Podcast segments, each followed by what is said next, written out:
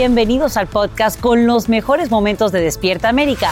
Tu show diario de entretenimiento, noticias, entrevistas, consejos útiles y más. Este es el show que le pone alegría, esperanza y buenas vibras a tu día.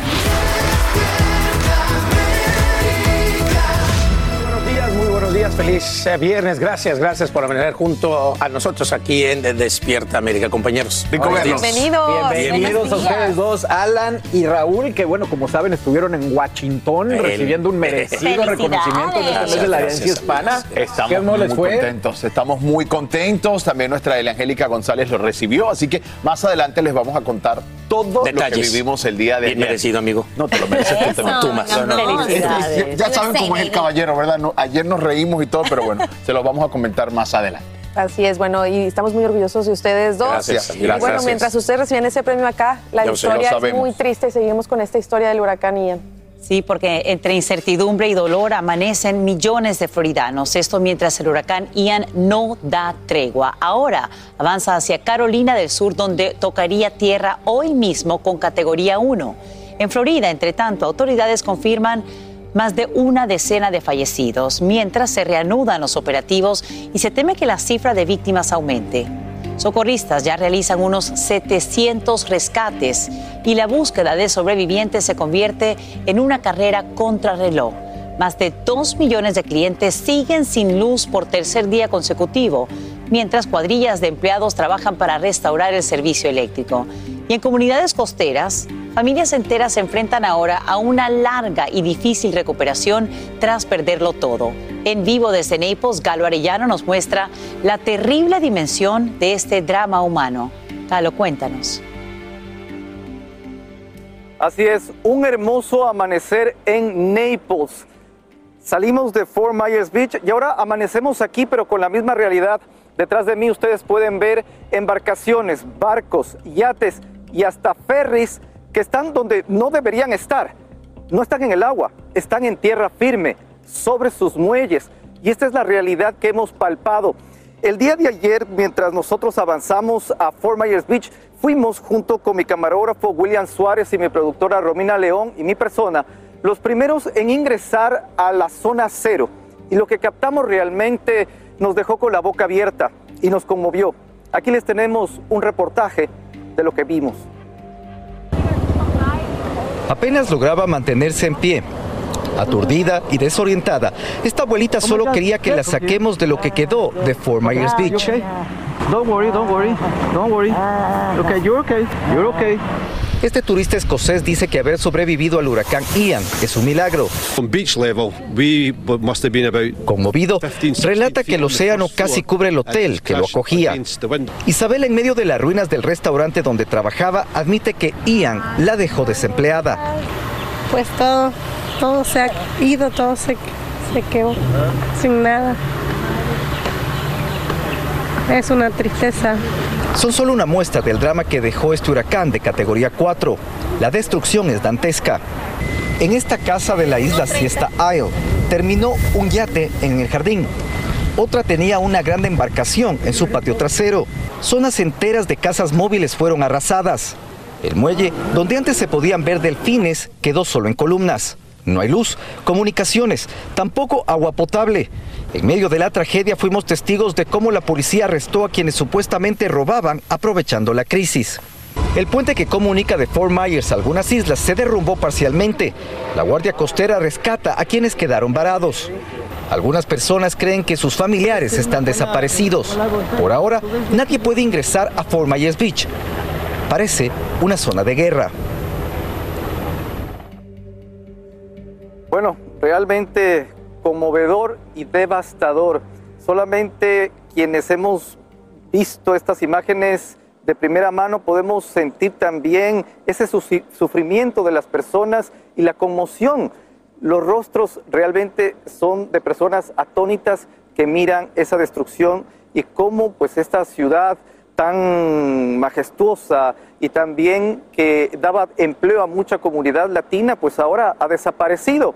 Y en el caso de la abuelita es muy peculiar porque cuando nosotros apenas cruzamos el puente y llegamos a la playa, yo comencé a grabar con mi teléfono celular y de pronto me percaté de esta abuelita y en cuestión de segundos me di cuenta que necesitaba ayuda. Entonces yo corrí a socorrerla porque me di cuenta que tenía que dejar el lado de periodístico y, un lado más humano y tenía que ayudar.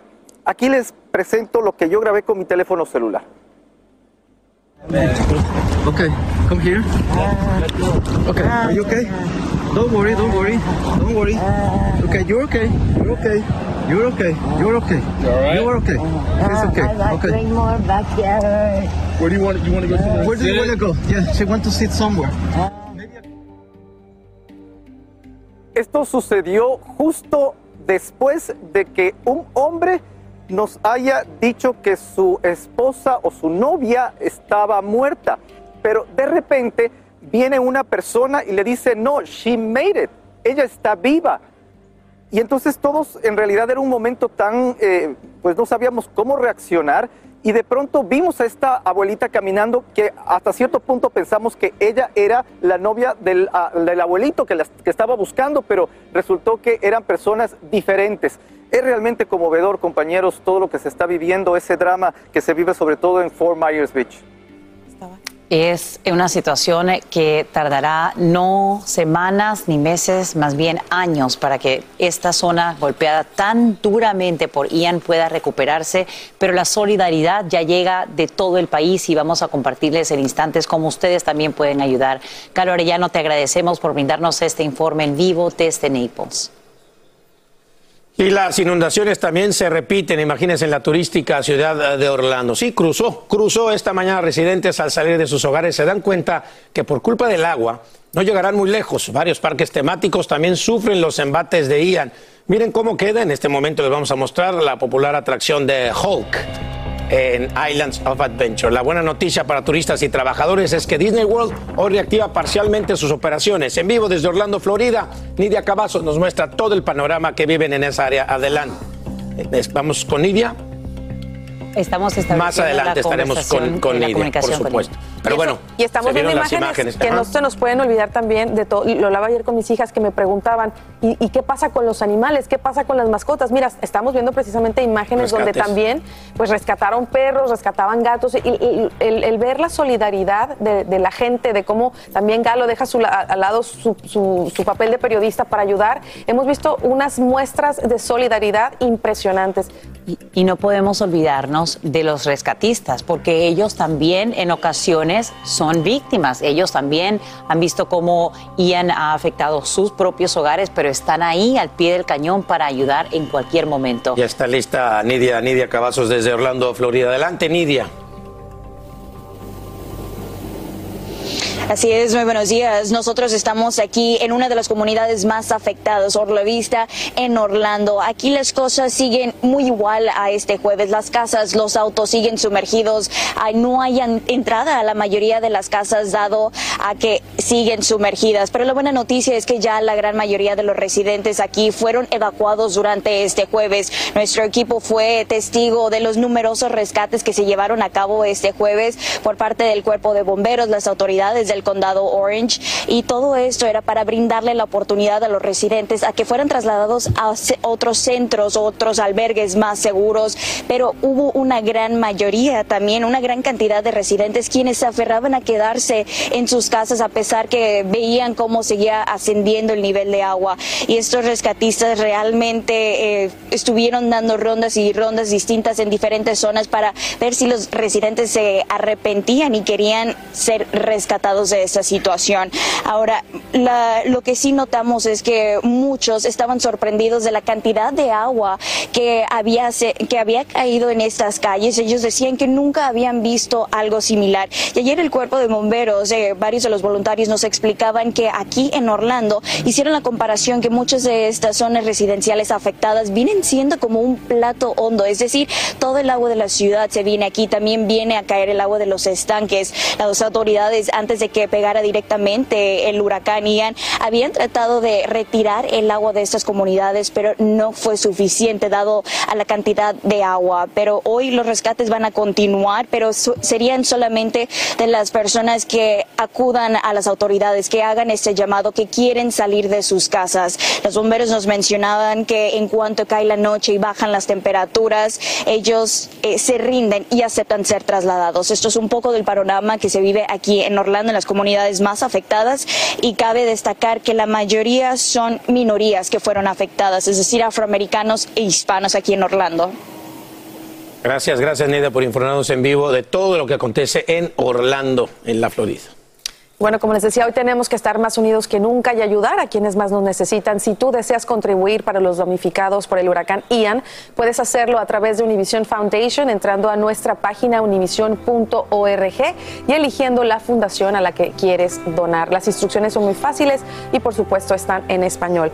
Eh, nosotros como latinos siempre nos destacamos por ser solidarios y, y, hay que mostrar en este momento ese gran corazón que tenemos, ya independientemente si somos latinos o no, ayudarnos. Sobre todo fíjate en esa comunidad había tanta comunidad hispana trabajando para levantar y fortalecer esas ciudades. Nos necesitan mucho en este momento. pensemos que es un cambio drástico. Tienen que reconstruir sus hogares y muchos de los trabajos ya no están ahí, como acabamos de ver en este informe. Como dicen, no serán días, ni semanas, ni meses, quizás hasta años. Vámonos con, el estado del tiempo, Romariel. ¿Para dónde va Ian? Que nomás no, no se deja ir. exacto. No, se, deja, caer.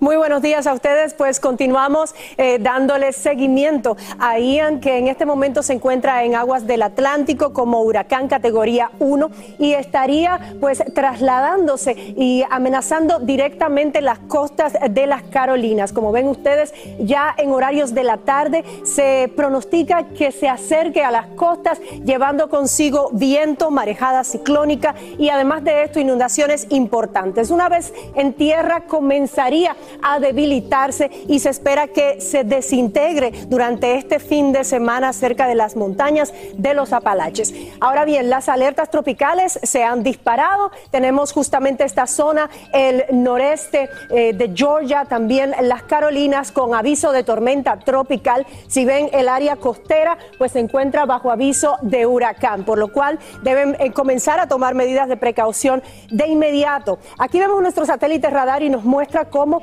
esta parte del sistema pues está ya afectando varias áreas, como es el caso de Charleston. Desde Savannah está también llegando esta actividad de lluvia fuerte que estará presente y por lo cual se ha emitido una vigilancia por zona inundable en esta área, por lo menos hasta el sábado a las 2 de la mañana. Así que a tomar medidas de precaución. Yo seguiré de este lado monitoreando el trayecto de Ian y las consecuencias que puede traer para esta zona del país. Continúen con más. Estás escuchando el podcast que te alegra la vida, el de Despierta América. Bueno, esperamos que esté disfrutando su desayuno ahí en casita y acompañándonos aquí en Despierta América. Buen provecho. Pues fíjense que nos sigue preocupando mucho el actor Andrés García. Informó a sus seguidores sobre su estado de salud actual. Hace unos días dijo estar viviendo sus últimos días de vida, ya que a sus 81 años le fue diagnosticado cirrosis hepática. Sí, Andrés García llevaba varios días en cama, sin embargo, grabó un nuevo video para su canal de YouTube donde cuenta que ya no puede caminar. Vamos a escuchar. Sigo molido, me duele todo el cuerpo, toda la espalda, no puedo caminar ya. No me puedo casi ni parar de una silla. Les voy a platicar mis males para que vean que van de ventaja. Yo traigo una hernia en el lado izquierdo de este tamaño. Una bola de intestino que se quiere salir. Me molesta mucho. Estoy muy débil. Me imagino que es la cirrosis hepática. Baja a la bebida. Bueno, obviamente invitando a la gente a no, consumir alcohol en exceso. Bueno, continuando con este tema, eh, también hace unas horas nos encontramos a su hijo, Leonardo, y esto es lo que dijo sobre la salud de su padre. Ya salió, ya está bien, unos días está bien, otros días está mal. Y así es la cosa. Oye, los videos que has subido a YouTube este, explicando su, su, estado de salud, ¿qué opinas? Yo totalmente acá. Uy, uy, uy, Ahí está bien. Pues ya saben cómo está la cosa todos, ¿no? Entonces... Leo, pero pues es un ícono de México, ¿no? En el mundo de la actuación. ¿Qué opinión te merece que la gente está preocupada y tú eres una persona acreditada? ¿no? Pues sí, pues todos tenemos sus altos y sus bajos, ¿no? Entonces lo mejor que yo puedo decir es pensar alto, pensar positivo para sentirte mejor. Sobre todo porque tu papá ha comentado que desde hace un año siente la muerte. Sí, nos alarmó mucho eso. Nos ha alarmado a todos, así es. La serenidad con que en estos momentos hablas de tu padre, que él dice que se puede en cualquier momento. Pues sí, pues eh, de alguna forma hay que prepararse, ¿no? A todos nos va a llegar nuestro momento, pero lo repito, hay que pensar positivo en todo para uno sentirse mejor. ¿Tu relación con Margarita cómo es? Ah, eh, ¿Tienes en contacto con Ay, mira, no me voy a tocar esos temas, mi hermano. Leo, fue muy fuerte escuchar eh, decir que decir a la señora Margarita que tu papá es quien no quiere que ustedes vayan a visitarlo. ¿Esto es verdad? Yo no sé, hermano, yo, yo, no me meto en esas cosas. Yo, mira, los chismes de este tipo, yo, yo, yo me alejo, yo soy actor y es lo que hago. Yo no me meto en los chismes amarillistas, en el que él dijo, no dijo, aquel dice, punto, ¿no? Pero es increíble que tu papá no quiera verlos, digo, es una versión increíble. Pues un día dice que sí, un día dice que no, la herencia es para uno, la herencia es para otro, a mí no me importa, yo tengo mis cosas y yo estoy enfocado en mi trabajo. Si él quiere, aquí estamos. ¿Le mandarías un mensaje a través de las cámaras a tu papá para que vea? Pues nada, espero bendiciones, jefe, y que te recuperes y siempre lo mejor, claro que sí. En lo personal, como y con la parte humana, que, que son inherentes al mundo del Pues su carácter fue muy fuerte, pero sí, claro, hubo cosas bonitas que aprender. ¿Algo que se tenga que perdonar? Pues yo creo que en todas las relaciones familiares siempre hay cosas que hay que perdonar. La verdad que, perdón, pero qué tristeza. Se ve que la relación entre Andrés y sus hijos pues no es la, la, la mejor. Eh, lamentablemente Andrés pues está muy mal salud. Yo no sé quién también le permite hacer ese tipo de videos. Sí, sí. Porque la verdad que si yo estuviera al lado de él como hijo, pues no dejaría que mi papá estuviera haciendo ese tipo de videos cuando está tan enfermo. Pero bueno, mira, se ve que la relación, por lo que dice Leonardo y por lo que comenta y la manera en la que lo dice, pues la relación con sus hijos no es la adecuada, ¿no? Entonces, muy triste. el problema, muy que triste. no están a su lado sus hijos No, para muy darle algún tipo de indicación, de cariño, de empatía, ¿no? Está muy, muy triste esa historia. Y además, como dice, eh, siempre hay un momento para perdonar y ojalá que se perdone. Eso es lo más importante. Pues vaya, le toque la puerta, hable con él. No es necesario que te tenga que invitar tu papá para irlo a ver. Sí, sí pasa. Imagínate este panorama aterrador. En medio de un huracán, ves cómo el agua comienza a subir dentro de tu casa y temes quedarte atrapado. Una situación similar acaban de experimentar muchas familias durante el paso del huracán Ian. Al verse sin escapatoria, un hispano decide subir al techo de su vivienda. Vilma Tarazona revive junto a él la dramática escena. ¿Que se queda aquí? El agua entró con fuerza en las casas de muchos y les destruyó las pocas pertenencias que tenían. Pedro Montero no puede ocultar su dolor. Pues un poquito así de tristeza porque tenemos tiempo y nunca nos había pasado esto. Nunca, nunca. Y no pensamos que iba a llegar así, pero pues, ¿qué le hacemos? Cuenta que fue tanto el miedo que le dio morir ahogado en su casa que en un acto de desesperación se subió al techo de su vivienda sin pensar que sería más peligroso. Eh, fue lo que pensé, pues, subirme acá y pues, aquí se ve más protegido que abajo, porque si subía al agua no sabíamos qué dónde iba a llegar el agua. Dice que se tapó con una lona y se encomendó a Dios. Pero y entonces eh, los vientos fuertes del huracán, ¿cómo hacías para no volarte aquí? Sí, de- pues acostado, del- acostado, sí. ¿Cómo te acostaste? Así, así. Delmi Ramírez cuenta que estaba con su hijita Scarlett cuando la casa empezó a inundarse. Entró todo el agua, pues llegó hasta acá. Todo, todos los muebles están arruinados. Salió como pudo con su hija. Estaban llorando, todos los niños estaban asustados. ¿Te dio mucho miedo el huracán? Sí, porque yo tengo mucho miedo al, al agua. Benito Castellanos dice que su casa se inundó rápidamente. Tuvo que huir por una ventana. De hecho cerramos la puerta, no podíamos entrar, teníamos que abrir la ventana para poder brincarnos para adentro. En las últimas horas, el Servicio de Rentas Internas anuncia un alivio tributario para víctimas del huracán Ian en Florida. La declaración le permite a la agencia posponer ciertas fechas límites para la presentación y el pago de impuestos para los contribuyentes que residen o tienen un negocio en el área del desastre. Por ejemplo, ciertos plazos se posponen hasta el 15 de febrero de 2023. Si necesitas solicitar este beneficio, debes llamar al número de teléfono que verás en pantalla o visitar la página web del IRS o Servicio de Rentas Internas. Y residentes de las zonas azotadas por el huracán Ian tendrán que afrontar otra pesadilla, la de las compañías de seguros, una industria que ya se encontraba en una situación inestable. Guillermo González nos explica cómo la vulnerabilidad del Estado a huracanes resulta insostenible para las aseguradoras y el impacto se sentiría en los bolsillos de todos los dueños de casas. Después del devastador paso de Ian por el occidente de Florida, los residentes del estado enfrentarán una nueva pesadilla, la de los seguros. Debido a que habrá muchos reclamos, es muy posible que los floridanos tengan un aumento severo en los precios de sus pólizas de casas y autos. Una zona que es abatida por huracanes o por otros fenómenos naturales automáticamente se convierte en una zona de alto riesgo. Por tanto, tienen que incrementar los precios para mantener las compañías de seguro un balance, ¿no? Muchas compañías de seguros han cerrado sus puertas y se han venido marchando de la Florida. Según un reporte del periódico Los Angeles Times, la industria de los seguros ha perdido alrededor de mil millones de dólares cada año desde 2020.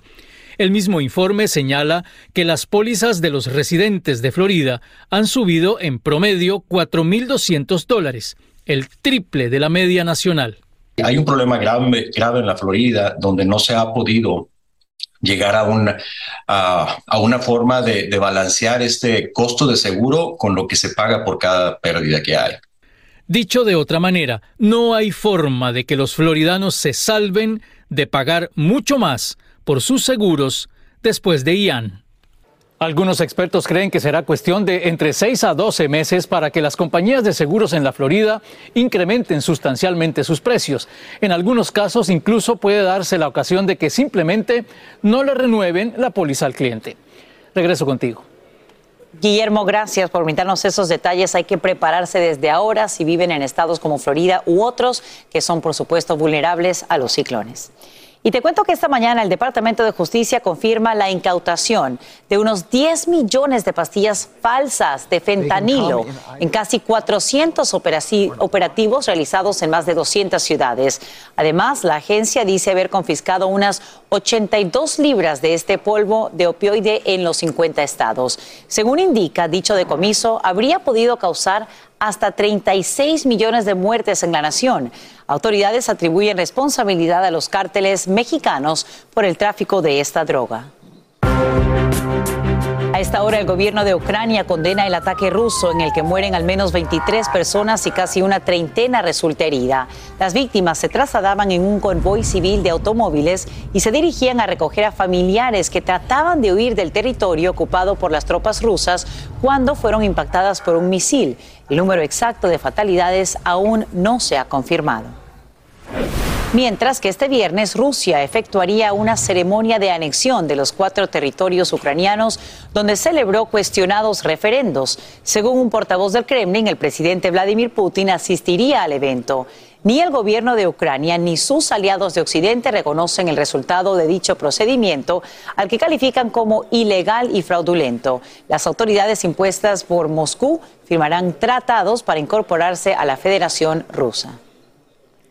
Y ahora regresamos con más temas de actualidad aquí en el podcast de Despierta América. Y quiero que veas ahora, cambiando de tema, el retrato, ahí está, que causa furor en redes sociales. Es que tienes que ver la variedad de bigotes, los novedosos cortes de cabello y hasta las simpáticas expresiones faciales de quienes aparecen en la foto. Ellos no son modelos, sino estudiantes de la Universidad de Santa Clara en California, quienes a la vez integran el equipo masculino de cross country, una modalidad de atletismo que en español se conoce como a campo traviesa. Parecen como de otra época, los 80, 70. Lo cierto es que se están convirtiendo ahora un poco famosos con esta decisión. Vamos contigo, querida Mariel Olea, para conocer el paso de Ian se mantiene implacable, no da tregua. Cuéntanos a dónde tocaría tierra hoy. Así es. Mientras tanto, está en aguas abiertas del Océano Atlántico como un huracán categoría 1 y se dirige pues a lo que son las Carolinas. Vamos a ir con este mapa que les preparé para que vean cuáles son las características que tiene Ian en este momento. Vientos sostenidos de 85 millas por hora, está moviéndose, su velocidad de traslación son 9 millas por hora y tiene, está a 145 millas al sur sureste de Charleston en Carolina del Sur. Como ven ustedes, nuestros satélites radar nos muestra que ya están siendo impactados por esas bandas de lluvia que se despegan, desprenden de justamente este sistema. Nuestra gente de Charleston, Columbia, nuestra gente aquí va a recibir enormes cantidades de lluvia. Estamos hablando de que podría sobrepasar las 6 pulgadas. Vigilancia por zona inundable también se encuentra en las Carolinas y esto se extiende por lo menos a hasta el sábado a las 9 de la mañana. Como ven ustedes, Ian pues se anticipa que estaría llegando a las costas de las Carolinas en horarios de la tarde de este viernes, por lo tanto deben estar preparados. Una vez entrado en territorio americano, pues comenzaría a desintegrarse, sobre todo al llegar a las montañas de los Apalaches. Los acumulados serían importantes, tal y como les mencioné, podrían sobrepasar las 5 o 6 pulgadas en toda esta zona del territorio que comprende las Carolinas. Vientos de tormenta se van a sentir muy fuertes, por lo menos un 90% de su fuerza va a estar concentrada en esta área y fíjense que el campo de viento es bastante amplio y estará pues trasladándose y entrando a las Carolinas durante esta tarde. Continúen con más.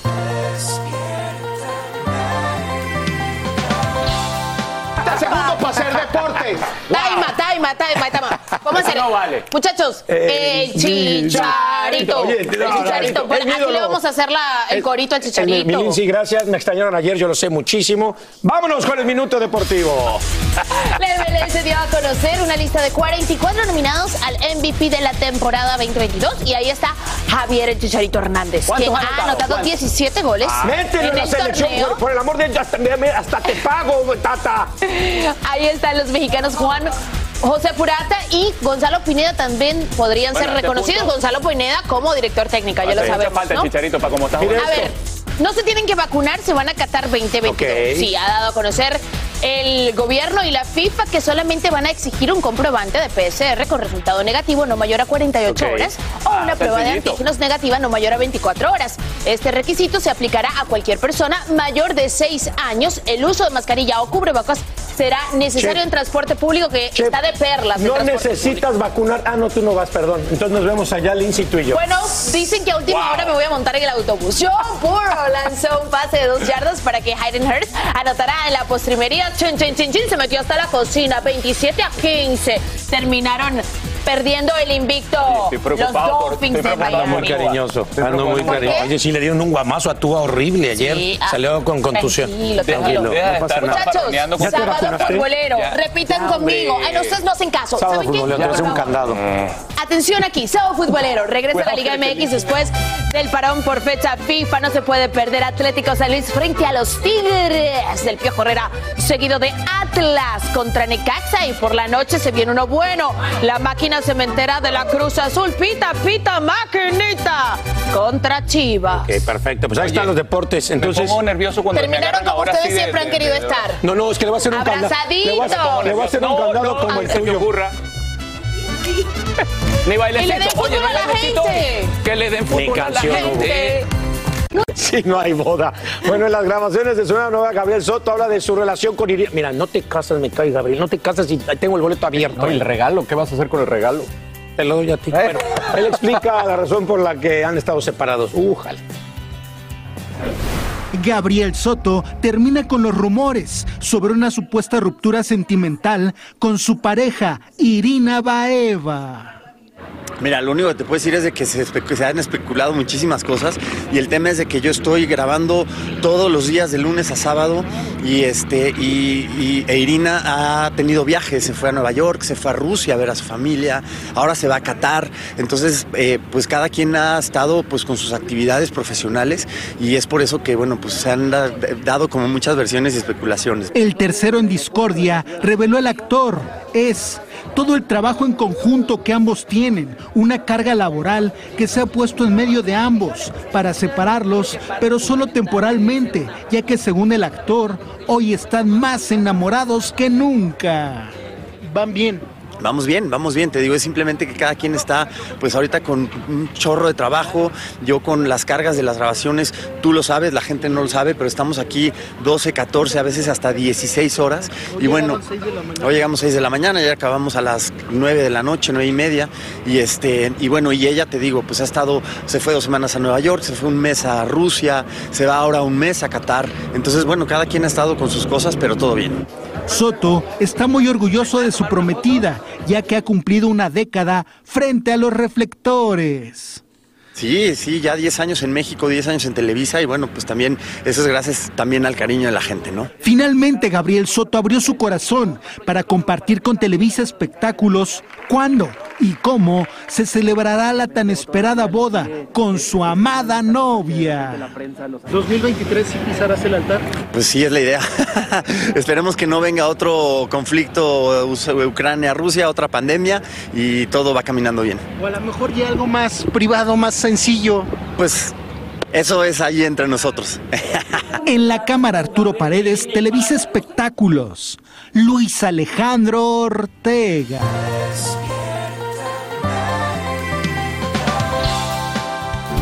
Bueno, gracias por seguir con nosotros en Despierta América. Yo no sé ustedes, pero a mí sí me da mucha tristeza ver esta noticia de Alfredo Adame porque le hemos hecho burla, nos hemos reído con sus patadas de bicicleta y todo, pero la realidad es que sí ha sido un hombre pues violento que ha protagonizado varias peleas a lo largo de su carrera artística y mucho más en estos últimos años. Exactamente, causa mucha preocupación y bueno, sin duda alguna esta, esta pelea que acaba de suceder eh, fue la más grave de todas porque ahora un médico le dice que puede ser víctima de algo muy severo, ¿verdad? Así es, el médico le dijo, sí, su ojo no reacciona favorablemente en las próximas horas, señora Dame, usted podría ver la visión.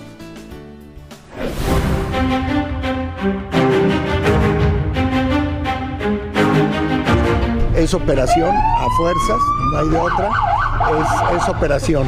Son cuatro placas eh, de, platino que, me ponen y este, pues será en unas tres semanas más o menos.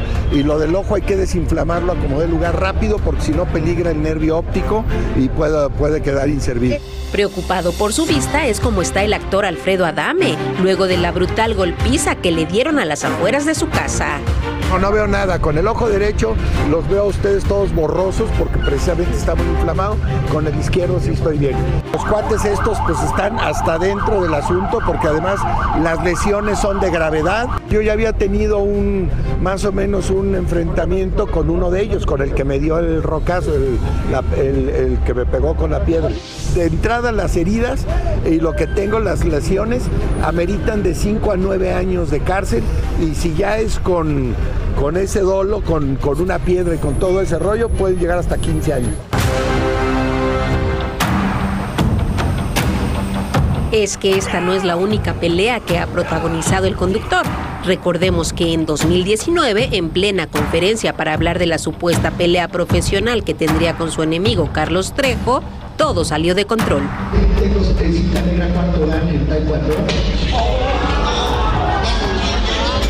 Este 2022, Adame abrió el año con una riña en plena vía pública, en la que un incidente vial terminó en un forcejeo con una mujer en el que Alfredo acabó en el suelo y hasta una niña estuvo presente. Y hace unos meses también se le fue a los golpes al abogado de Trejo, quien apareció en un evento donde Adame convocó a la prensa y lo vimos todo. Además, Alfredo ha tenido agresiones verbales con otros famosos. Sin embargo, esta ocasión es la de mayor gravedad, aunque asegura tiene testigos que no fue él quien provocó el enfrentamiento con sus presuntos agresores. Ya salió un video de un vecino, que ese sí no se los puedo dar, porque este, se tiene que ir a periciales y a todo eso con la fiscalía, donde se ve que el cuate, cuando ya estoy enfrentándome con el otro, llega el cuate, agarra la piedra y me zorraja por la espalda. El actor cuenta con seguridad y de todo esto sacó la siguiente conclusión. No aprendo nada porque en este país sigue siendo lo mismo de siempre, entonces no hay ningún aprendizaje. Lo, que, lo, único que a lo mejor voy a tomar en cuenta es que nunca le vuelvo a preguntar a nadie si necesita ayuda. Desde México para Despierta América, Vianey Díaz. cara, la cara, la cara. Increíble. qué fuerte ese golpe. Tiene, o sea, mitad Oye, de la le cara dicen que le dieron tubazos. Ayer hablábamos de que una aparente fractura de cráneo, o sea, el desprendimiento de la retina. Así fue fuerte en esta oportunidad. La violencia trae violencia, chicos, así que mantengan la calma y le deseamos suerte. Alfredo Adame, vamos a un mensaje a las afiliadas. Y hay que destacar que, por fortuna, de todas partes del país comienza a llegar la ayuda a las zonas devastadas por el huracán Ian. Soldados, pilotos y dos helicópteros Black Hawk colaboran en las tareas de rescate. También voluntarios de la Cruz Roja se suman a esas tareas de distribución de alimentos y atención médica. Nos vamos con Andrea León para mostrarnos cómo ya esta mano solidaria va en camino. Devastador impacto de Ian en Florida, la ayuda afortunadamente viene de todas partes. La Guardia Nacional de Indiana, por ejemplo, envió más de una docena de soldados, tres tripulaciones de vuelo y mecánicos, junto con dos helicópteros Black Hawk para ayudar en los esfuerzos de recuperación. En Florida están en una mala situación en este momento y aquí en Indiana tenemos el tiempo y los recursos para ayudar y se siente bien poder hacerlo, cuenta este piloto y voluntario. Y no son los únicos. Más de dos docenas de voluntarios de la Cruz Roja de Connecticut y Rhode Island también se dirigen a Florida. Entre ellos está Joe Apicelli, de 66 años, quien ha sido voluntario con la Cruz Roja durante los últimos 17 años. Este será su viaje a zonas de desastres número 53. Servimos comidas calientes y saludables tres veces al día. Les damos de comer y por un corto tiempo les damos el apoyo que necesitan en este momento, cuenta Joe. Él se unirá a cientos de otros voluntarios de todo el país que ayudan en emergencias como esta a las miles de personas que ahora se alojan en los refugios de Florida. Pero hay otras formas de ayudar, incluso sin salir de tu casa ni tener que llegar a las zonas de desastre, como realizar una donación a organizaciones con gran trayectoria en este tipo de situaciones. La Fundación Convoy of Hope usa sus fondos para ayudar a entregar comestibles preembolsados a los damnificados. Las donaciones a Direct Relief ayudan a apoyar la compra de medicamentos así como equipos y suministros de salud y Save the Children busca donaciones para asegurarse de que los niños sigan teniendo acceso a la educación y las familias tengan los recursos que necesitan para cuidar de sus pequeños. Otra de las formas de donar es ir a la página de globalempowermentmission.org. Justamente yo me encuentro en una de las bodegas que ellos tienen en la ciudad de Miami. Como ustedes pueden ver, aquí ellos tienen todos los donativos, los artículos de primera necesidad, incluyendo alimentos no perecederos, artículos de higiene, higiene femenina, personal para niños, medicinas, medicamentos. Todo esto se convierte en cajas que los voluntarios eh, arman y envían a la zona de desastre. Uno de esos voluntarios es Elvira que se encuentra conmigo y ella me dice que tiene mucho tiempo trabajando con ellos. Más o menos cuánto tiempo es lo que a ustedes les tarda armar estas cajas y enviarlas, cada cuánto tiempo están saliendo sus buses hacia allá. Ayer mismo, por ejemplo, acá empacamos casi mil cajas gracias al apoyo increíble de los voluntarios que tenemos que han venido desde niños que no estaban en la escuela debido al huracán hasta ancianos que quieren hacer su parte. Eh, estas cajas eh, son cruciales porque se les encomienda a una familia y puede durarles como una semana. Y esto viene por adelanto a que después nos comprometemos a seguirlos apoyando hasta que se ponen eh, nivelados. Y bueno, mencionábamos que a través de la página se puede donar dinero, también se puede inscribir como voluntario una persona. ¿Cuál es ese proceso y qué es lo que más están necesitando ustedes en ese momento? Pues van a la página web de nosotros y aprietan el clic de voluntarios, llenan el, formulario y así cuando llegan acá solamente hacen un chequeo en la puerta del frente. Obviamente somos un warehouse que está trabajando. Eh, yo como ejecutiva les quiero agradecer porque ustedes son las voces de nosotros en el pueblo por su apoyo. Gracias a ustedes también por esta gran labor. Regreso con ustedes al estudio. Muchísimas gracias, Andrea, y queremos agradecer, por supuesto, a todas esas personas que se tocan el corazón y que encuentran cómo apoyar a las personas que tanto lo necesitan. Y precisamente a esta hora, residentes y dueños de negocios como ustedes saben, se preparan para el nuevo impacto de Ian en las costas eh, de Carolina del Sur. Esto cuando apenas comienza la recuperación en Florida, donde millones necesitan precisamente esta asistencia humanitaria. La Cruz Roja juega un papel crucial desde el principio para brindar refugio, alimentación y también para ayudar en la reconstrucción de las vidas de los afectados. Para conocer de lleno los planes de esta organización, conversamos esta mañana con Grace Mainhofer, portavoz de la Cruz Roja gracias por acompañarnos. Muy buenos días. Muy buenos días, gracias por la oportunidad. Bueno, me gustaría saber a esta hora, tomando en cuenta el impacto que ya ha tenido Ian en la Florida, el gran número de afectados y el nuevo impacto que tendrá en las Carolinas, ¿cuál es el mayor reto que enfrenta hoy la Cruz Roja? Cabe mencionar que tenemos 200 voluntarios en Puerto Rico, tenemos 730 en la Florida y cientos más en, el sur de las Carolinas y en Georgia. Eh, es una operación muy grande, todos los desastres son diferentes. Nosotros una vez sea seguro poder salir, se llevará a cabo una reevaluación de los daños para determinar qué va a ser la ayuda que la Cruz Roja va a implementar en las distintas áreas que han sido afectadas. Rico, nos acompañas en vivo precisamente desde esta isla que también continúa recuperándose, eh, obviamente, del golpe de Fiona. Tomando en cuenta los refugios que se establecieron ahí y en la Florida y posiblemente los que estén en las Carolinas, eh, ¿cuántas personas están recibiendo asistencia en estos lugares por parte de la Cruz Roja? ¿Por cuánto tiempo se pueden quedar ahí? ¿Y qué es lo que nosotros podemos hacer precisamente para ayudarlos? Mira, más de 10.000 personas pasaron la noche en un refugio de la Cruz Roja y de nuestros socios ayer nada más. Y, es bien importante que se sepa que ahí se les da refugio, se les da comida, se les da cobijo. Ahora, las personas, por ejemplo, en Puerto Rico y en Orlando, pues se reciben asistencia.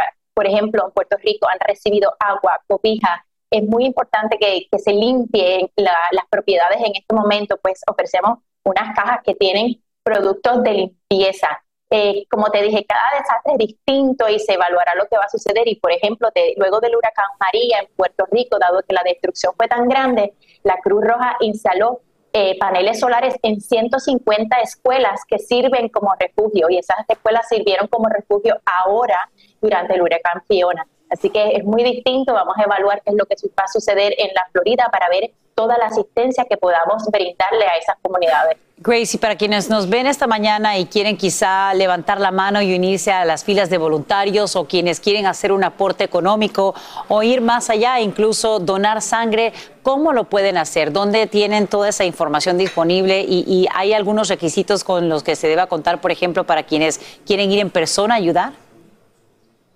Mira, la misión de la Cruz Roja es posible gracias a la generosidad del pueblo, gracias a la generosidad de la gente que dona en cruzrojaamericana.org y hace una donación financiera. Pero eh, el, que dona su tiempo es tan valioso también, ¿no? Si se registran como voluntarios, pueden ayudar actualmente a estos desastres. Y ahora mismo la sangre es crítica porque en estas áreas donde se han afectado, que tal vez no se pueden llevar a cabo recolecciones de sangre, la sangre que está puesta ahora mismo en los estantes es la que se distribuye a los hospitales. Si usted está en un área que no ha sido afectada, por favor, haga una cita y done sangre. Puede eh, bajar la aplicación gratuita de la Cruz Roja y llevar a cabo una donación, registrarse como voluntario o recibir más información sobre qué hay que hacer durante este tiempo de desastre. Grace Bainhofer, portavoz de la Cruz Roja, te agradecemos enormemente que nos hayas acompañado en vivo desde San Juan, en Puerto Rico. Sabemos que faltan todavía dos meses de la temporada de huracanes y la ayuda que ustedes brindan es tan importante. Gracias de corazón.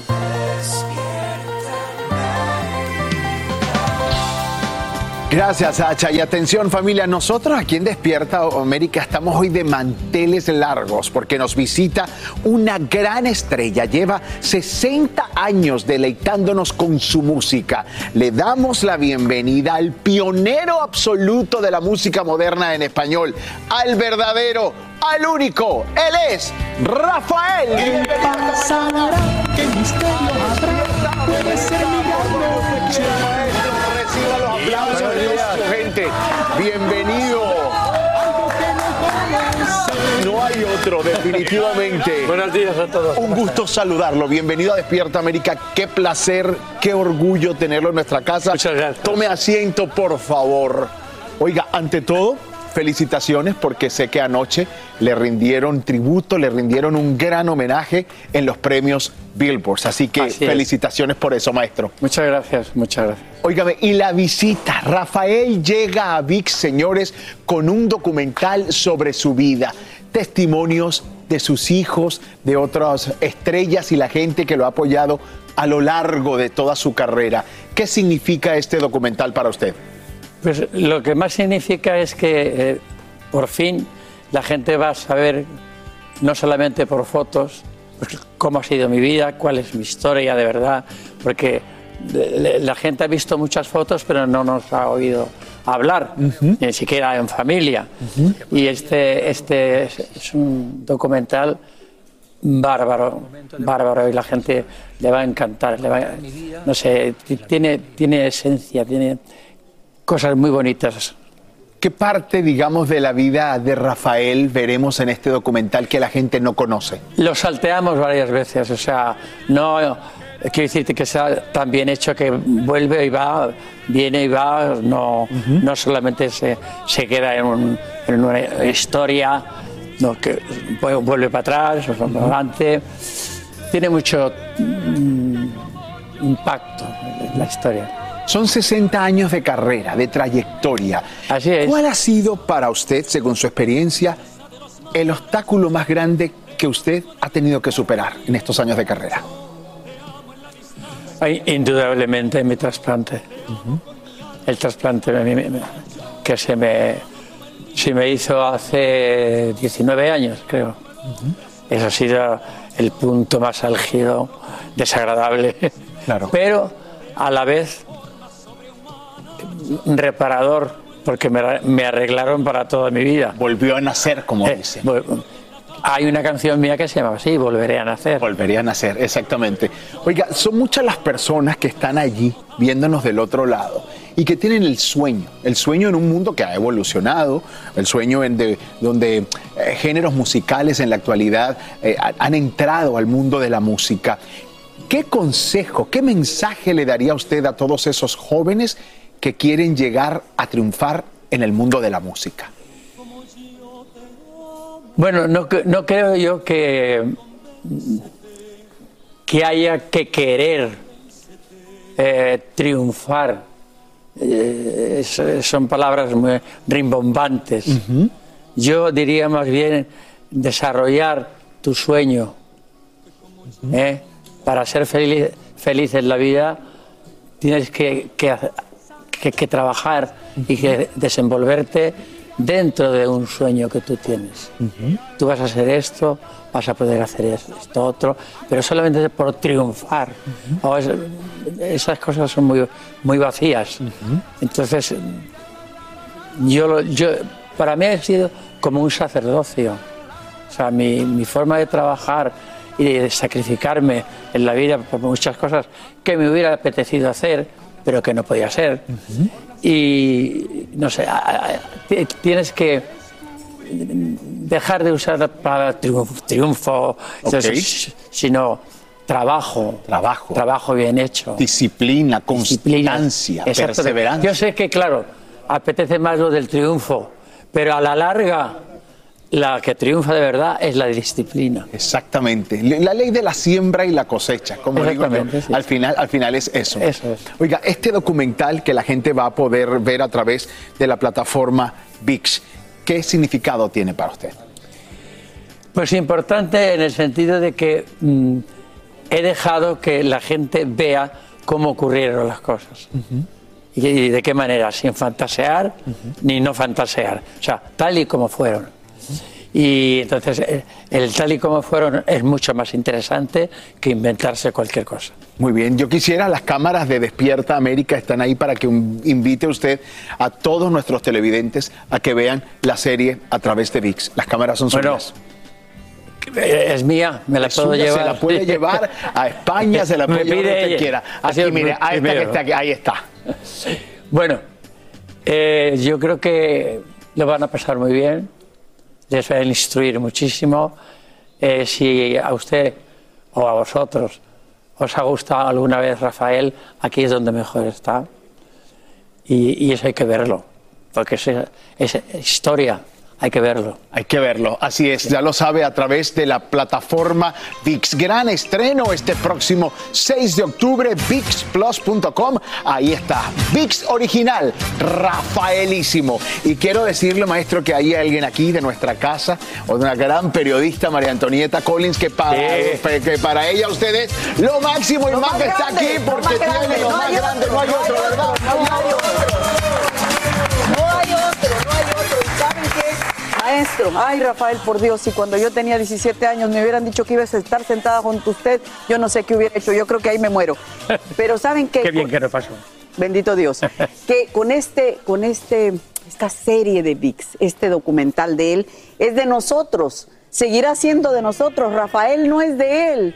Rafael no es ni de la Tania ni de sus hijos, es de todas aquellas que soñamos. con ¿Cómo se van a poner? Bueno, no importa, pero todas las que soñamos con usted y que gritamos a donde quiera que va y que nos emocionamos con todo, con Laura, con Yo Soy Aquel, con Mi Gran Noche, con todo eso. Tocó madera. Ahí lo tenemos y lo vamos a tener en VIX. ¿Qué más queremos? Y yo eh, creo que lo, lo van a ver varias veces. Claro ya que lo sí. sabe, ¿Qué es lo que está pasando? Del 6 de octubre. Yo me pongo de pie y sé que muchos para darle un fuerte aplauso. Claro que sí. a Gracias. Bravo, bravo. Gracias, maestro. Seguimos con mucho más Despierta América. Oh